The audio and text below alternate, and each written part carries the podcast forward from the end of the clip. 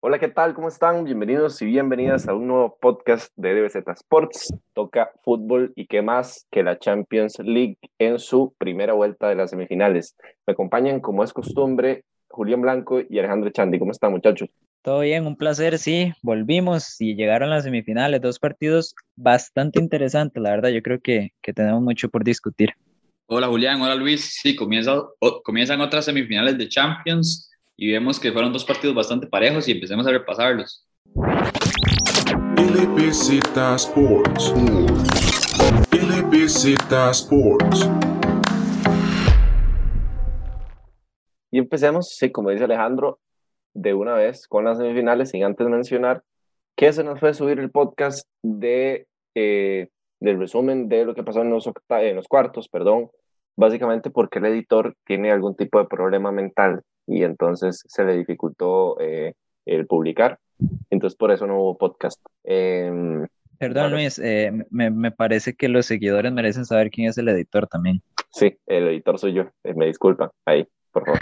y ya, ahora sí, entremos directamente de lleno en lo que son las semifinales. Empecemos por el partido que se jugó el martes, que fue el del Real Madrid recibiendo el Chelsea. Un partido, eh, mucho de lo que me esperaba, eh, con equipos un poquitito renunciando al ataque por la mayoría del partido y por lapsos yendo a buscarlo. El Chelsea al inicio, el Madrid al final, porque el Madrid siempre cierra buscando los partidos en Champions. Y creo que es un resultado, eh, vamos a ver, para mí era justo que ganaron el Chelsea, pero no veo malo un empate. Para mí los, no voy a decir todo el primer tiempo, pero al menos la primera media hora del Chelsea es un partido precioso. O sea, la verdad es un partido prácticamente perfecto y lo único que no lo hace perfecto es que apenas haya podido hacer un gol. De hecho, no recuerdo si fue un tuit o si lo escuché, no me acuerdo, pero me parecía muy, muy, muy vacilón el hecho de que dijeron que, que el Chelsea se llevaba ese partido de calle si hubiera tenido a Benzema. Y yo estoy completamente de acuerdo porque la diferencia que marcó el Chelsea en esos primeros minutos fue demasiado grande. El problema es que llegaban al último pase o llegaban al momento de la definición y, ahí era donde estaban fallando. Otro detalle que quiero, que quiero meter aquí al podcast, me parece que Tuchel es el primer entrenador, al menos en estas eliminatorias, que le logra ganar tácticamente a Zidane, al menos desde el inicio porque ya veníamos hablando mucho de la salida de balón del Chelsea, que es buenísima, o sea, de verdad es un equipo que sabe salir jugando muy bien. Y me, me pareció muy curioso que Zidane al principio del partido mandó a Casemiro a presionar a Jorginho, o sea, lo mandaba muy, muy arriba, cuando en realidad Casemiro es la escoba del equipo, digamos, Casemiro más bien es el que se supone que limpia o que arregla los errores que haya antes. Entonces Casemiro estaba tan arriba que siento yo que quedaba un hueco muy grande en media cancha que el Chelsea estaba aprovechando muy bien. Siento que ahí era donde estaba la diferencia en esos primeros minutos.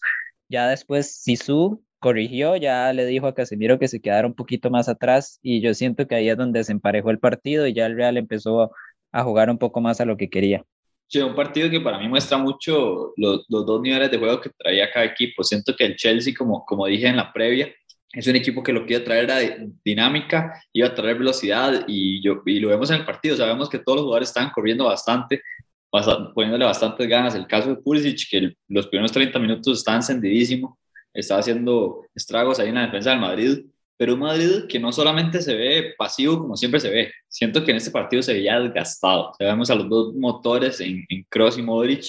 Modric prácticamente que en el primer tiempo no toca la bola y Tony Kroos Perdón, Alejandro, el partido de Cross es bastante flojito, la verdad. Sí, sí, eso iba a decir, un Cross que prácticamente que dicen que era que estaba jugando porque era la Champions, o sea, porque el cuerpo ya no aguantaba de él, tiene mucho, muchos partidos encima, un jugador que tiene poca rotación y poca rotación porque este Madrid, perdón, pero mucho nombre no tiene, menos en la banca, o sea, vemos que ahorita no está feo Alberde, lesionado Mendy, juega Marcelo que no ha jugado casi que nada en toda la temporada, juega un Carvajal que viene lesión y parece que se vuelve a lesionar, entonces, para mí el Madrid viene un partido, llega ese partido bastante débil, con, con el escudo lastimado y se, se, ve en el partido. O sea, el, Chelsea propone más, tiene más dinámica y en la banca también tiene más opciones. Y sumado a ese eh, Madrid diezmado, tenemos un Chelsea que no tiene bajas, además de la de Kovacic, pero es que la verdad es que no se nota porque ponen a Kanté y es el que hace que ese cross, que ya de por sí no iba a funcionar por su estado físico, no funcione porque tiene 17 pulmones detrás de él corriéndole y obstruyéndole la salida junto con Modric. El partidazo de Canté, para mí fue el jugador del partido, junto con Thiago Silva, la verdad es que me encantaron los dos. Em, pero sí, eh, creo que ahí es donde se marca la diferencia, tal vez en ese planteamiento táctico que dice Julián que le gana Tuchel a Zidane y que eh, para mí se define en la media cancha, que, que es totalmente superior en la media cancha, o sea, controlando los, los tiempos del partido, sabiendo qué hacer cuando el rival tiene la pelota. En eso es superior el Chelsea y creo que por eso saca una, un resultado que a priori es un poco favorable. Lleva un gol de visitante, no es un equipo que le anoten mucho y bueno, cierran casa, que no importa mucho porque no hay eh, público y demás, pero que igual sigue siendo una ventaja para el equipo local. Eh, ¿Algo más que destacar, muchachos?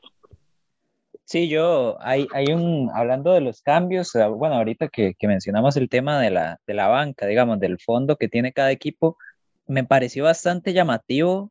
Bueno, primero que todo, destacar el buen partido de Courtois, creo que también hay que destacarlo. Eh, por ahí fue clave en una que otra tajada.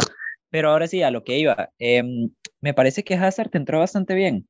No sé cómo lo opinan ustedes. Siento que obviamente no es el Hazard que vemos, o sea, el Hazard de antes, ¿verdad? El, el que estaba en la Premier, pero siento que, que, le metió un poquito de dinámica al partido. No sé si fue, o sea, puede haber sido perfectamente que, que, ya el partido estaba teniendo un ritmo más bajo, más como le gusta el Real Madrid y que Hazard tal vez llegara como a, a meter un poquito más de, de, desborde, o si de verdad parece que ya, que ya va poquito a poco. Yo siento que, que de verdad entró y, y tuvo un buen partido. Obviamente nada diferencial porque prácticamente todo el segundo tiempo se jugó o sea, se jugó a un ritmo bajo y ya sin muchas ocasiones, pero para mí entró bastante bien. No sé qué opinan ustedes.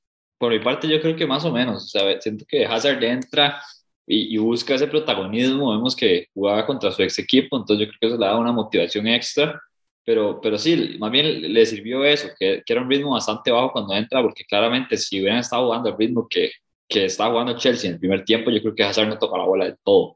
Eso es lo que la diferencia que le hizo, pero sí, es un Hazard que poco a poco tiene que ir acostumbrándose y claramente el segundo tiempo le, le jugó a favor por ese bajo ritmo que traía el Madrid. Y nada más me parece importante resaltar que, que hay que acordar que este Madrid viene de, de, prácticamente dos, tres temporadas de estar sin su goleador máximo en Cristiano Ronaldo. Y yo creo que lo que más trae o más traía Cristiano Ronaldo era que en los partidos más bajitos, pequeños, resolvía rápido. Entonces, partidos contra Osasuna por la liga, dos goles rápido y se acabó el partido, era nada más de, de controlar el partido para el Madrid, pero ahorita el Madrid cada partido en liga lo tiene que luchar con todo y entonces ahí vemos donde Cross, Modric, Casemiro, esos jugadores tienen que dar más en partidos que antes no daban.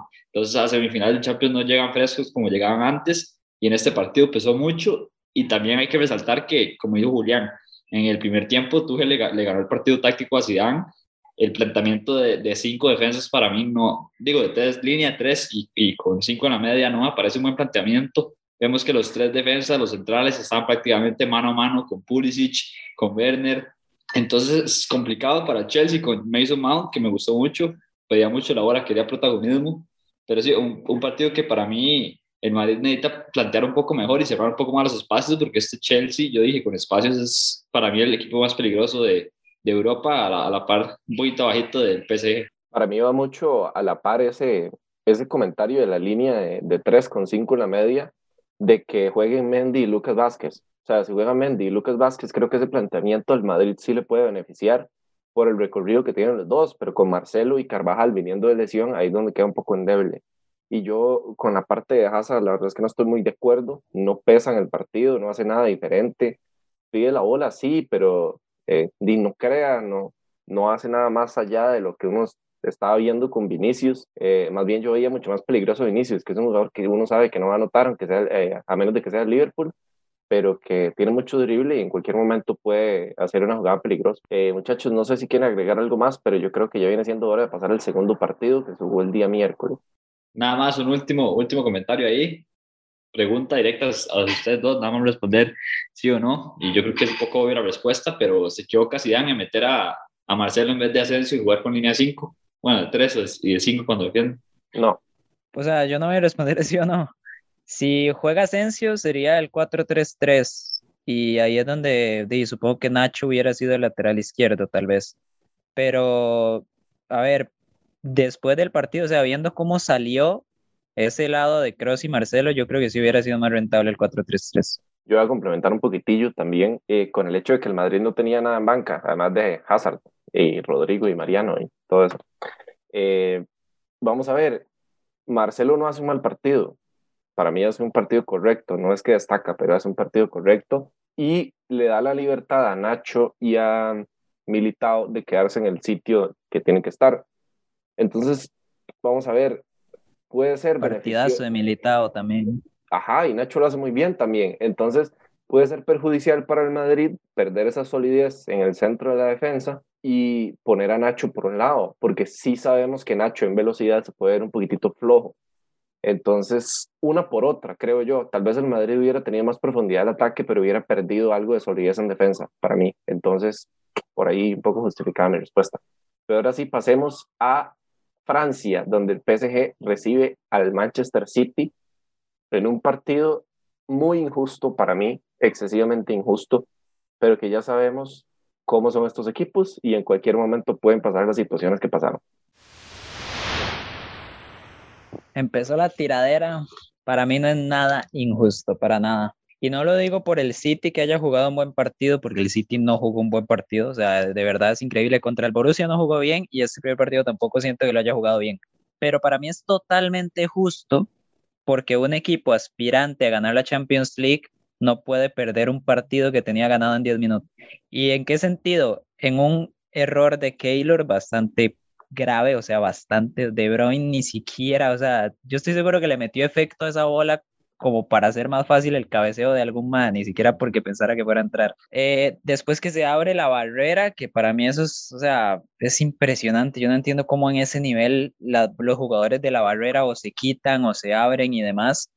Después porque como a los cinco minutos del 2 a 1, Gueye se expulsa y la verdad es que, o sea, roja directa, es clarísimo, la patada es muy, muy, muy fea. O sea, yo de verdad estaba preocupado por Gundogan. Y después de ahí, ya nada que hacer. O sea, siento que de verdad el París se encargó solito de cometer los errores y, dejar que le remontaran el partido, a pesar de que el City eh, sí mejoró un poquito del, del, o sea, mejoró un poquito en el segundo tiempo con respecto a lo del primer tiempo. Yo creo que ya lo había dicho en, en un podcast anterior y por ahí me habían tirado, ¿verdad? Por la clase de comentario pero yo creo que este partido es la perfecta definición de que se divide en dos, en dos partes. el primer tiempo del París es perfecto, o sea, yo lo digo de esa manera, me parece simplemente perfecto el primer tiempo del París en defensa y luego saliendo al ataque. Y el segundo tiempo, el París igual se trata de ser un poquito más reactivo, me parece que el City como que logra asentarse un poco más en campo contrario, anular más a Mbappé y a Neymar. Y, y, ya después, como digo, o sea, el París se, tira un, o sea, se dispara en el pie por sí solo y ya para el City se vuelve más sencillo pues manejar esa ventaja que, que generaron. Por mi parte es un partido que, que Julián lo explica bastante bien, hay dos caras de la moneda, el primer tiempo el París domina al City, pero yo tampoco le doy tantísimo mérito al París Saint Germain, o sea, vemos que el City entró perdidísimo en ese primer tiempo, ese primer tiempo es muy Manchester City en semifinal de Champions, porque le costó muchísimo, no sabía ni qué hacer. Si el París le metía tres, yo creo que era un buen resultado porque era un equipo mucho más superior. Lástima que no pudo anotar, pero eso le llegó a pesar en el segundo tiempo. En segundo tiempo el, el, City sale con un poco más de actitud que de fútbol, porque tampoco vi tanta diferencia. Un poco más de control de balón, le baja un poco el ritmo. En esa parte el City a veces se parece al Madrid, pero sí puede tener esos cambios de ritmo que no tiene el Madrid pero un City que, que, se adueña un poco de la bola y ya con la bola empieza a encontrar esos errores, pero sin esos errores yo veo que ese partido se complica muchísimo y no sé si el City le anota al París. Esa es la impresión que me da, o sea, el París le regala el partido al Manchester City y hablando de méritos, me parece que es un partido en realidad parejo por eso, de las dos caras y se lo lleva el equipo que menos comete errores. Sí, de hecho es que el París hace el partido que, que, yo esperaba que hiciera. Yo creo que es el, o sea, es el partido que viene haciendo últimamente en las noches importantes de Champions. En defensa se planta en ese 4-4-2 bastante sólido, o sea, Gueye y Paredes me gustó mucho el primer tiempo, eh, cubrieron muy bien el, su espalda y sus lados, digamos, para que el City no pudiera jugar entre líneas. Cada vez que recuperaban, como digo, Neymar estuvo muy acertado, Berratti yo creo que no falló ni un solo pase en el primer tiempo, Di María se jugó un partidazo, de hecho yo no entiendo por qué, bueno, o sea, no me pareció correcto, la verdad, que lo hayan sacado si bien entiendo lo de la expulsión y demás.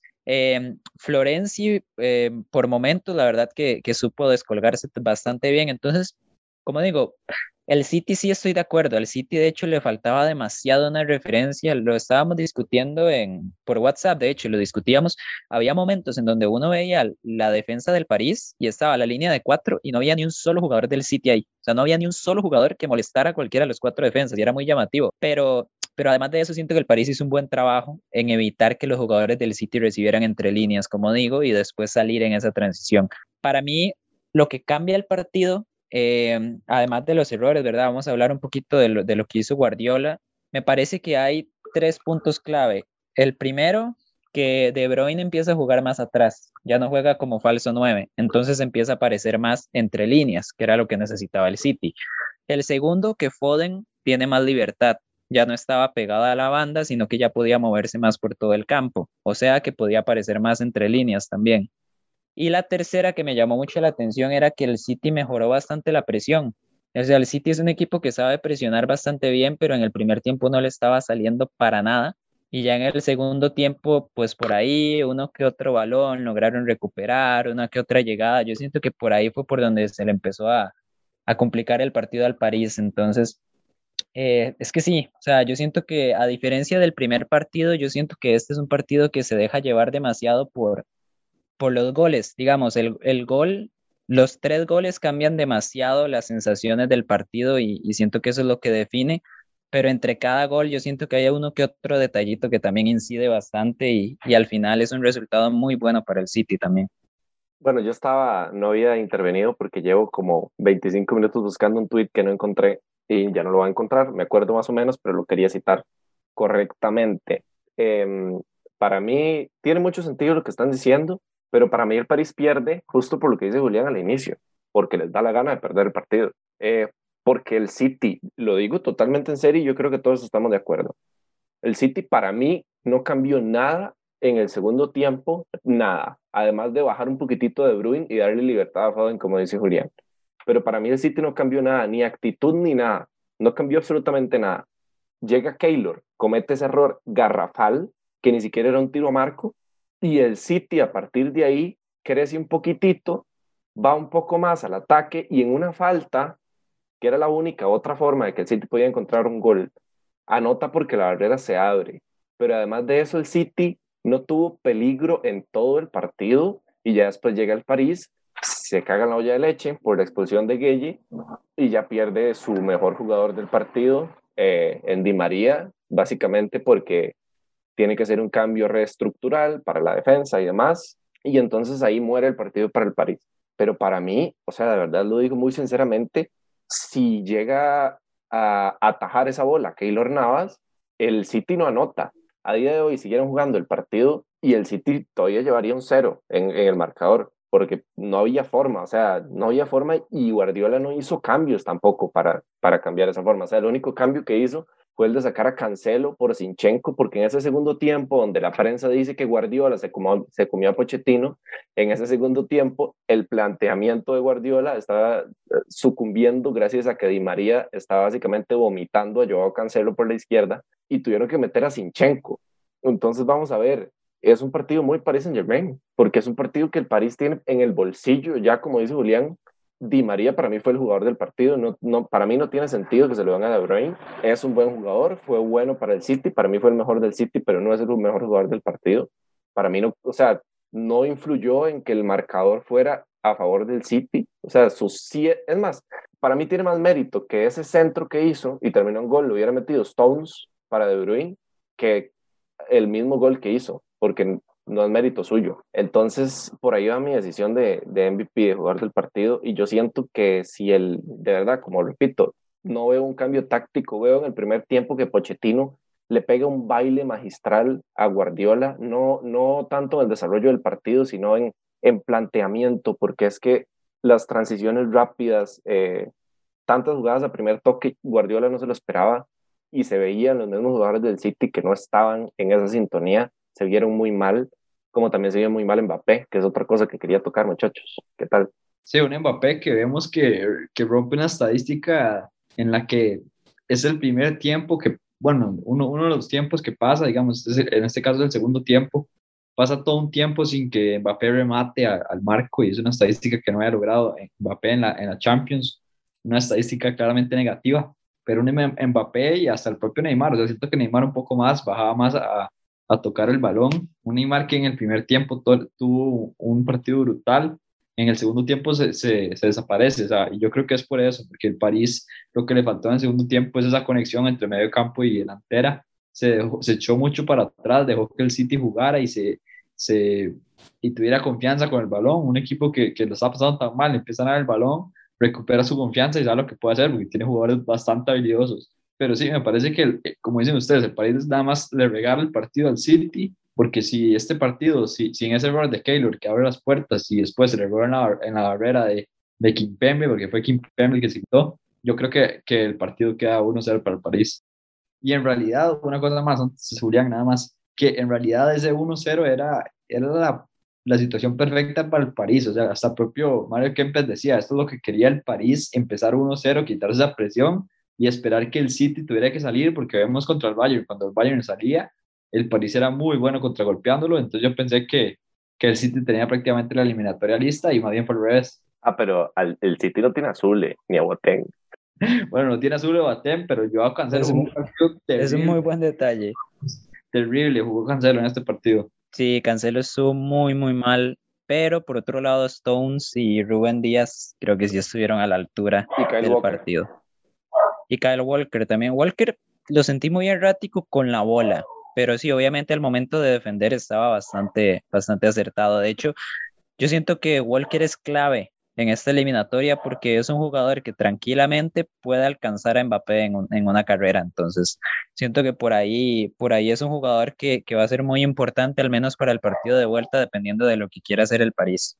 Eh, una cosita que quiero discutir rápido, muchachos, porque la verdad es que me tiene harta la prensa y, y yo estas cosas no me las trago veo que se alaba mucho a Guardiola y Guardiola tiene mi respeto completo, es un súper técnico y plantea un partido vacilón, interesante a la Guardiola, pero alaban a Guardiola por ganar este partido, por el cambio táctico mágico y magistral que hizo en la primera mitad, que fue increíble, que solo este técnico lo puede hacer. ¿Ustedes ven algo así? Porque yo simplemente veo un técnico incapaz de variar su estilo de juego para darle un mejor resultado a su equipo, poniendo un delantero centro, tal vez porque el primer tiempo fue pésimo y el segundo fue súper aburrido y que, como repito, si no pasa el error de Keylor, para mí se va en cero el City.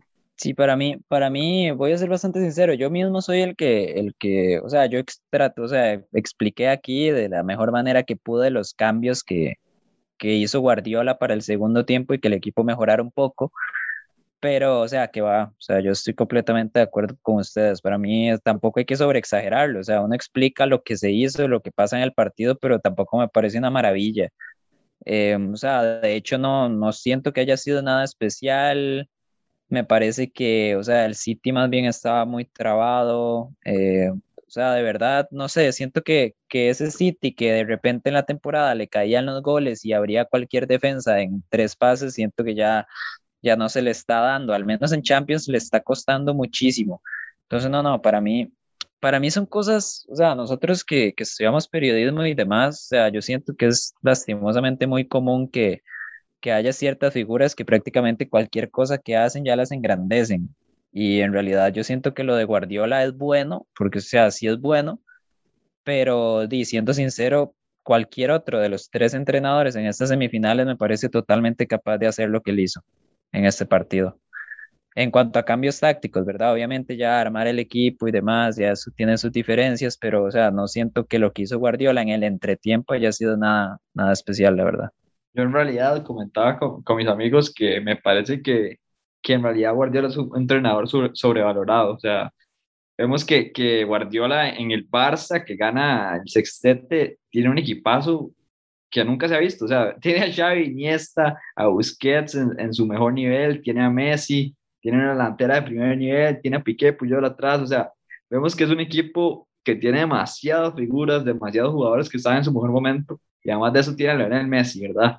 En su mejor momento. Entonces me parece que, que Guardiola sí es un gran entrenador, sí me parece que deja su marca en cada equipo que juega, digo que entrena, en cada equipo que entrena deja su marca, pero me parece que es sobrevalorado, o sea, siempre se le tira a Guardiola de que, que digamos, en segundo tiempo mis amigos ponían, ya, ya, ya vemos al City jugando, jugando como, como Guardiola, o sea, ya vemos que este es un equipo de Guardiola, y yo, o sea, no, no tiene nada que ver. O sea, el, Bayern, ¿cuántas veces lo dejó fuera el Madrid siendo el equipo de Guardiola? El Bayern, ¿cómo le costó con Guardiola? O sea, Guardiola ha pasado desde el Barça al Bayern, al City, tres equipazos, y solo con el Barça ha logrado conseguir la orejona. Entonces, parece que si es un, un entrenador sobrevalorado, y yo creería que si está arriba ahí en el podio para mí sobre Guardiola, pero eso es una discusión para otro día que se da para bastante. Eh, no sé si, si estar ahí con lo de Zidane, pero sí estoy totalmente de acuerdo con que Guardiola es un técnico sobrevalorado, no porque sea malo, es un súper excelente técnico que definitivamente come en la mesa de los mejores de la historia, pero eh, hay mucho niño rata y mucho periodista malinformante que sí se come la película de que cada cosa que haga un equipo de Guardiola es básicamente por la mano del técnico, y así no son las cosas después de eh, tirarle un poquitito a Guardiola, que no es con el, ánimo de ofender a ningún culé, que muy probablemente llegue alguien y nos diga que como que somos haters de Messi y barras así, eh, sacadas de contexto, solo por ir con el Barça. Eh, entonces ya pasemos a las predicciones de la jornada que viene, que creo que es muy, muy interesante. Por lo menos yo he encontrado opiniones muy, muy divididas y eso me gusta. Ahí, no sé, me gustaría escuchar a Alejandro, que es madridista, y a Julián, que es del Chelsea, vienen las predicciones. Eh, yo voy a ser directo, la verdad. Voy a, de hecho, voy a tirar las predicciones de los dos partidos de una vez. Ahí me, me adelanto, permito adelantarme. Eh, para mí ya el City, la verdad, no creo que pierda esa ventaja. Por mal que juegue el partido de vuelta, no creo que el City pierda la ventaja más allá de que sea el City también, que es un detalle importante. Pero no, es que el París tiene que ir a hacer dos goles, eh, no creo que deje el marco en cero, la verdad me parece imposible. Entonces yo, yo siento que el City va a llegar a la final de Champions, en parte porque también quiero que el City llegue a final de Champions, porque me parece que es el más accesible de los dos en una hipotética final. Y eh, por el otro lado, me parece que esa eliminatoria está muy, muy, muy, muy pareja siento que voy a ser directo, para mí el Chelsea es mejor equipo, pero el Real Madrid es el Real Madrid y tiene mejores, o sea, tiene jugadores más determinantes. Em, ese partido está muy difícil. Eh, voy a tirar marcadores. Para mí va a ganar el City en Manchester 2 a 1 también y va a ganar el Chelsea en Londres 2 a 1 en tiempo extra. Estaba vacilón, estaba vacilón ahí el Chelsea yendo a la final de la Champions. Es complicado a mí. A mí el Chelsea no me lo imagino llegando a la final de la Champions sin, sin jugadores como Lampard, de 100, esos jugadores de Chelsea que, que se quedaron tan, tan cortos alguna vez y solo ganaron esa contra el Bayern. Pero hay que ver un partido interesante. Yo creo en que en ese va a empezar la, la experiencia del Madrid. Va a ser un partido bastante parejo y se van a ir 2 a 1. Se lo va a llevar el equipo merengue en, en de visitante un partido bastante interesante. Y del otro lado, yo creo que va a ser un partido con bastantes goles. El París va a salir con todo y va a dejar unos espacios atrás. Entonces, yo creo que va a ser un 3 a 3 empate en Manchester y va a clasificar el City.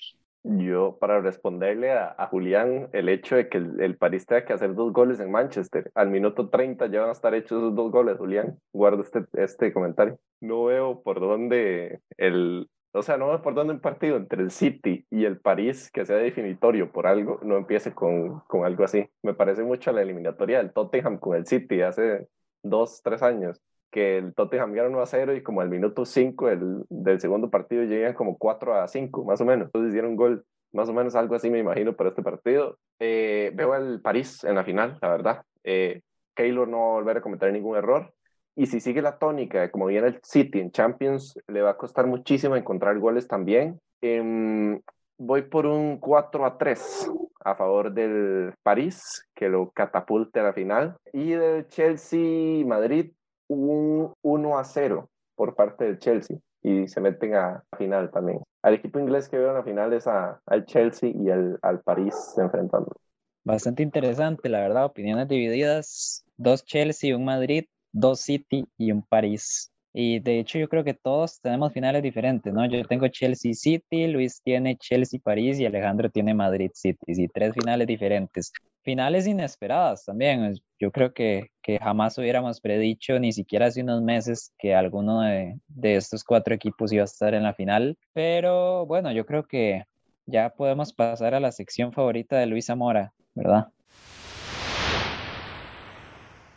Bueno, no sé, no sé qué tan favorita sea en este momento. Yo creo que ha llegado un momento de la temporada en el que he de decir que no es mi, mi, mi sección favorita del podcast, la verdad, porque me fue del asco, pero eso no es todo lo que quería comentar. Yo quiero traer al ejemplo de uno de nuestros amiguitos que lleva intentando meterse en el top 15 hace rato, pero, pero, pasó una situación interesante que yo quiero que nos cuente, a ver qué fue lo que pasó para, para estar ahí un poquitillo menos agudado. bueno, sí, interesante. Vemos que metió un curso ahí interesante de la historia de Costa Rica que me dejó un poco abrumado.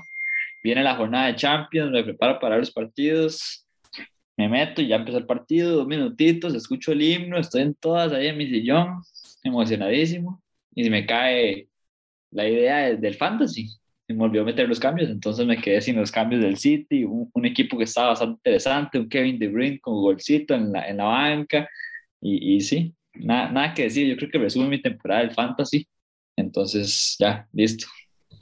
Y lo, lo, peor es que fue de los que hizo más puntos en la primera, o sea, el primer día, hizo 30, si no me equivoco. Entonces ahí con un gol de De Bruyne y un par de jugadores vacilones, se lo hubiera armado como para meterse ya al top 10, pero no, él no quiso. Él borró la aplicación y dijo, hasta aquí, me cago en todo, ya borro todo, ya, hasta ahí llegó.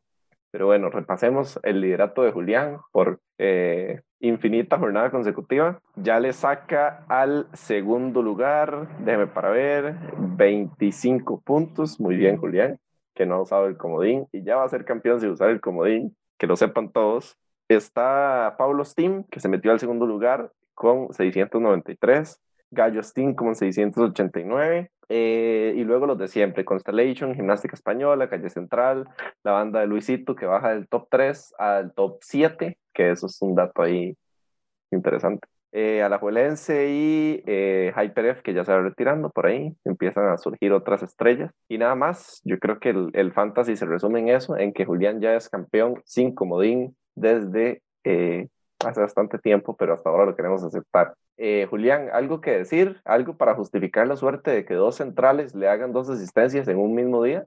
Eh, bueno, claramente el fantasy aquí no, no vamos a ponernos a jugar, o sea, no me voy a tirar todo el mérito. Claramente eh, yo pongo a Militao y no necesariamente espero que Militao vaya a hacer una asistencia, ¿verdad? En el caso de Rudiger, creo que es, o sea, ahí, tengo, ahí sí me doy un poco más de mérito porque Rudiger lo tengo ya desde hace dos jornadas y me ha venido haciendo muchos puntos. De nuevo, o sea, no es que espere que vaya a hacer una asistencia, pero sí espero que sea un jugador que me vaya a hacer los puntos. Entonces, si por ahí un poquito de suerte, un poquito haber reconocido a los jugadores en jornadas anteriores, tener a De Bruyne, tener a Benzema y demás. Sí, yo creo que en este momento mi meta eh, es ganar el fantasy sin usar el, el comodín. Que de, de, cara a la siguiente jornada estoy bastante bien. De hecho, no tengo que hacer muchos cambios. Estoy contento con el equipo que tengo. Y dependiendo de cuál sea la final, pues veremos si se usa o no a ver cómo, cómo me van a estar dando esos cinco cambios que habrá de cara a la final, pero la verdad una temporada interesante, me ha gustado, me ha gustado. Eh, todavía quedan dos jornadas, puede ser ahí que me pase las de Luis y haga menos de 30 puntos en la que sigue, uno no sabe, pero la verdad lo veo complicado, lo veo complicado, yo creo que ya, ya mi premiecito final de temporada está, está asegurado. Bueno, y nada más sería eso, recordarles eh, varias cosas. Lo primero es que hagan sus cambios para la siguiente jornada, que va a estar muy buena. Lo segundo es que nos den retroalimentación en redes sociales, métanse ahí en Facebook, en Twitter, en Instagram y sigan el contenido, apóyenlo para que sigamos y continuemos con podcast, con videos, con fotos y con información. Y la tercera es que nos salgamos, que nos cuidemos, nos quedemos en la casita porque el COVID está eh, enojado, entonces es peligroso salir con el COVID. Y yo creo que no hay nada más que agregar, muchachos. Eh, un placer estar con ustedes, como siempre, y los vidrios. Hasta luego. Sports. Sports.